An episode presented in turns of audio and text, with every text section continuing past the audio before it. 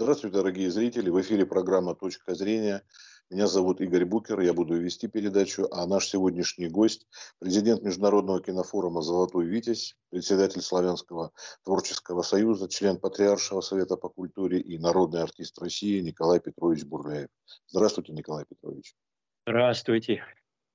Хотим с вами поговорить о болевых точках российской культуры. Вообще нужно ли ее спасать или уже как-то мы из э, тех вот 90-х годов, когда всегда жаловались, плакали, что у нас нет ни кинематографа, ни театра и еще прочего. Вот ваше мнение, как человека, который непосредственно оттуда владеет инсайдерской информацией. Культура в опасности уже давно.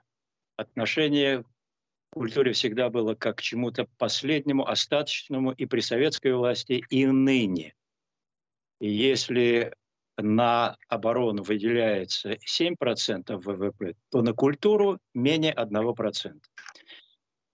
Это показатель отношения государства к культуре. Пока будет такое отношение, будет процветать вот эта практика вседозволенности, чудовищное понижение духовного уровня уровня кинематографа, театра и вообще культуры. Поскольку культуру, как и все вообще, у нас в стране запихнули в рынок наши младореформаторы, в капитализм, в рынок. А я последние годы говорю упорно, и уже это поддерживает и Никита Сергеевич Михалков в своих речах, что культура и рынок понятия несовместимые, у нас разные задачи что бюджет Министерства культуры должен быть равнозначен бюджету Министерства обороны страны. Сейчас, как я говорил, 1% на культуру, 7% на, так сказать, оборону. Сейчас, правда, одна из партий, это, это «Справедливая Россия», впервые поставила первым номером своей программы культуру. И они, э, видимо, учитывая то, что я предлагаю, будут пробовать пробить 3% ВВП на культуру. Но даже если они это пробьют, это новая Дума обновленная, то все равно останется все так же. Если президент не примет указ, а Дума не сделает это законом, э, обоснование идеологии российского государства. Если наших либералов пугает слово идеология, можно, э, можно по-русски назвать. Да, это западное слово идеология. По-русски это мировоззрение. Так вот, мы должны принять мировоззрение. Тогда мы наладим процессы культуры, и тогда наши чиновники не будут уже давать деньги, наши, так сказать, деньги государственные, грантам, гранты, инсталляции этого фалоса на Санкт-Петербургском мосту, пьесам, пропагандирующим однополую любовь между школьниками и так далее, и так далее. Все то, что до последнего этого времени в системе вседозволенности у нас проходит. А вы считаете, что возможно законодательно закрепить, вот как говорите, идеологию или мировоззрение, она разве из самой гущи не вырастает? Нужно обязательно ее оформить в законодательные тиски? Это Вы для... знаете, она, она уже из гущи выросла давно, но кто ее продерж... Э, кто, ее... кто этого придерживается? Вот эти театры, которые пропагандируют, так сказать, любовь однополую, которые есть у нас, эти театры, так сказать, приверженцы патологических направлений, и им дают деньги государственные. Если художники, так называемые, сами не могут себя прилично вести, надо вводить мировоззрение, и тогда будет прописано. Кстати, уже первый шаг президент сделал. Он издал указ об основах государственной культурной политики. Это было в 2014 году. И об этом указе бывший министр Мединский говорил, что это конституция для чиновников Минкультуры, но они ее не выполняют и не могут выполнять, поскольку до сих пор действует система вседозволенности сам вообще вопрос о том, что должно было этим заниматься Министерство культуры, проверять театры на предмет вот такой идеологической, мировоззренческой. Вы знаете, э, когда я был заместителем председателя общественного совета, общественный совет был вынужден заниматься тем, чем не может заниматься министр. То есть был тогда скандал с антихристианской оперой «Тангейзер» в Новосибирске. И тогда мы, члены общественного совета, посмотрели эту постановку малоталантливую, претендующую на современное прочтение, так называемое. Все входят там в джинсах, и Тангейзер в джинсах, и, и так далее. Голые девицы и издевательство над, над Христом. Все это мы поглядели, сказали наше мнение. И опираясь на наше мнение, министр Мединский э, предложил директору театра исправить вот эти провокационные моменты. Он отказался, и тогда, значит, Мединский, наш министр, а это, в общем-то, главный ну, продюсер от государства, он уволил этого директора. То есть общественный совет может решать эти вопросы. Вы, э, с одной стороны, тоже делаете рекламу вот таким рода постановкам. Или вот помните, там песню Моргенштерна недавно вспоминали. Я говорю, ребята, кто бы знал о нем, если бы вы не... Кто делает рекламу? А получается, когда люди выступают о том, что вот надо то-то, то-то запретить, это попадает обязательно на страницы СМИ, э, транслируется, и люди обращают внимание, ах, вот какие интересные ребята, их хотят запретить. Интерес к ним вызывается. Они этого и добиваются, наверное, потому что если они не могут по-другому, по-творчески, им нужен скандал вокруг. Скандал привлекает внимание, деньги и так далее. Ну, вы знаете, волков боятся в лес не ходить. И, как говорил умный Достоевский, э, Бог и дьявол борются, и поле битвы сердца человека. Мы должны озвучивать эти, вот эти болевые моменты. Люди должны разбираться. То есть вы считаете, что э, должны мешаться во все, начиная от, от архитектуры, раз вы упомянули, типа памятника, которому известно какое отношение, так и касается и галерей, выставок и всего прочего. Конечно, надо принять мировоззрение. Тогда будет понятно чиновникам, что нельзя давать государственные деньги тому, что не, так сказать, укладывается в наше российское мудрое мировоззрение, божественное мировоззрение, а не дьявольское, попустительское вседозволенности. Ну, что касается культуры, тут вот вы Достоевского вспомнили, а определение культуры было у Фридриха Ницше неплохое, мне кажется, что это тонкая яблочная кожура над раскаленным хаосом. Вот тонкая яблочная кожура – это культура, понимаете? И, в общем-то, грубыми лапами ее тоже, наверное, не стоит давить.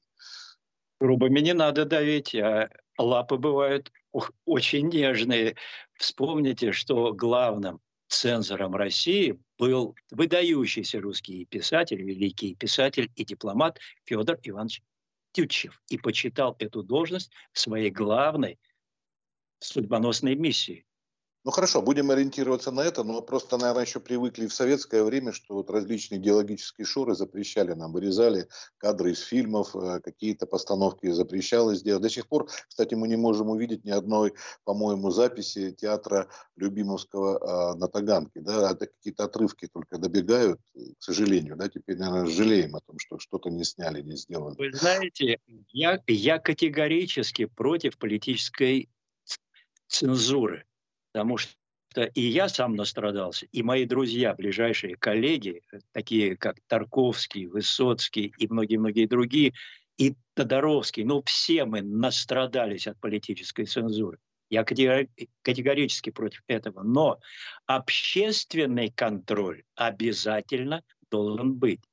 И в эти общественные советы должны входить, так я думаю, такие люди, ну, такие профессии, и не так, как сейчас в фонде кино, из 20 экспертов 15 продюсеров и прокатчиков, которые делят эти 4 миллиарда между собой практически.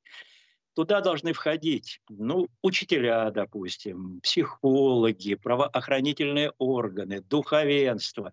Учителя посмотрят, скажут, что такой сценарий типа школы, который прошел по Первому каналу, недопустим, потому что он ударит и по школе, и и, и, и по детям, и будет формировать новое поколение, что и сделано.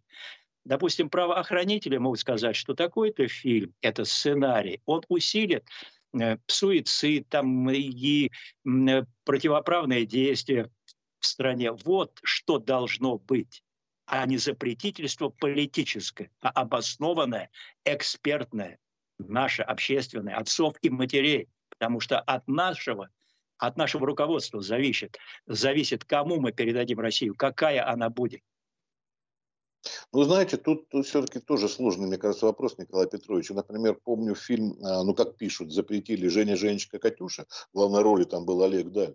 И запретило его вроде наше Министерство обороны, потому что даже отставникам, ветеранам не понравилось, как представлена Великая Отечественная война, там, как он выпивает с немцами. Хотя фильм по сравнению с тем, что потом стали снимать, мы помним, да, какие вообще гадостные ленты появились. Тот фильм, ну, просто, я не знаю, хороший Конечно, мы все через это прошли. У меня у меня запрещали из 20 фильмов, то есть из 70 фильмов, в которых я участвовал, 20 фильмов моих пролежали на полке более 250 лет. И Андрей Рублев, и Лермонтов, и фильм «Мальчик и девочка», чистый фильм, был запрещен в день премьеры, просто отложили это. И э, проверка на дорогах, вот, и так далее, понимаете? Все это было, это тупой, абсолютно тупой подход. Но фильмы и сценарии, вот по моему, так сказать, как бы видению должны отстаивать не только там Минобороны, а рядом с ними будут сидеть интеллигентные люди, учителя и так далее, которые будут доказывать, нет, братцы, ошибаетесь вы, Женя, Женечка и Катюша, замечательный фильм. Фильм «Проверка на дорогах», хотя там вроде показан там Власовец и так далее, который мучается совестью и перековывается, должен быть показан. Вот что, должен быть диалог нормальных людей, умных людей, любящих свою страну и, и заботящихся о грядущих поколениях. И это можно все сделать. Если в этом общественном совете будут такие люди, но уже нету этих людей там, Солженицын, Распутин, ну, есть еще Михалков, есть, есть Сакуров, есть э, Хотиненко, нормальные люди, художники, понимающие, что это такое. Ну, а выбираться в совет, вот, а судьи кто? А как, как вы считаете, как эта должна процедура действовать? Интересный вопрос. Вот нас было 36 членов общественного совета Минкультуры. Кто нас выбирал и, и утверждал? Утверждали нас каждого отдельно в общественной палате, э, да, и также открытое правительство, Абызов сейчас уже посаженный. Вот. Они почему-то нас утверждали. И, и набрали 36 человек, зависимых от Минкультуры, от грантов, и поэтому трусящих говорить правду. Я не боялся говорить правду, потому что мне Минкультура всегда очень мало помогает и помогает. Понимаете, мне нечего терять. А жизнь короткая, нужно говорить правду этим чиновникам, которых я бы, не, я бы очистил Минкультуры и и набрал бы новых на, на 90%, потому что люди, не понимающие культуру, ею руководят, далекие от этого, понимаете? Я вот был э, на отборе кадрового резерва Минкультуры, там прошло 30 человек, одной женщине лет 27, я задал простой вопрос. Пожалуйста, назовите русских поэтов XIX века. В ответ молчание ужас в глазах, ответа никакого. Задал еще одному человеку, молодому тоже где-то по 30 лет, этот же вопрос. Ответа никакого. Как они будут руководить культурой, эти люди? Закончить, можно быть, можно какой-то оптимистичной ноте. Есть у вас какое-то да. видение, что это может ну, изменить? Это... Я вот отказывался эти 30 лет и, идти в Думу. Сейчас я, я принял, принял решение идти в Думу от партии «Справедливая Россия» и серьезно на законодательном уровне побороться за нашу культуру. И если эта партия, она первым пунктом поставила культуру, вот почему я иду с ними. Это серьезно. Будем стараться что-то сделать. Спасибо, спасибо. Всего доброго. До свидания.